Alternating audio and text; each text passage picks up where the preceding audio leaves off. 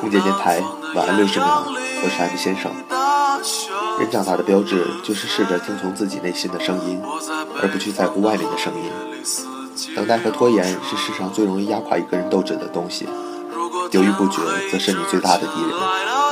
能看书就不要发呆，能睡觉就不要拖延，能吃饭就不要饿着，能找到自己想做的事情就不容易了。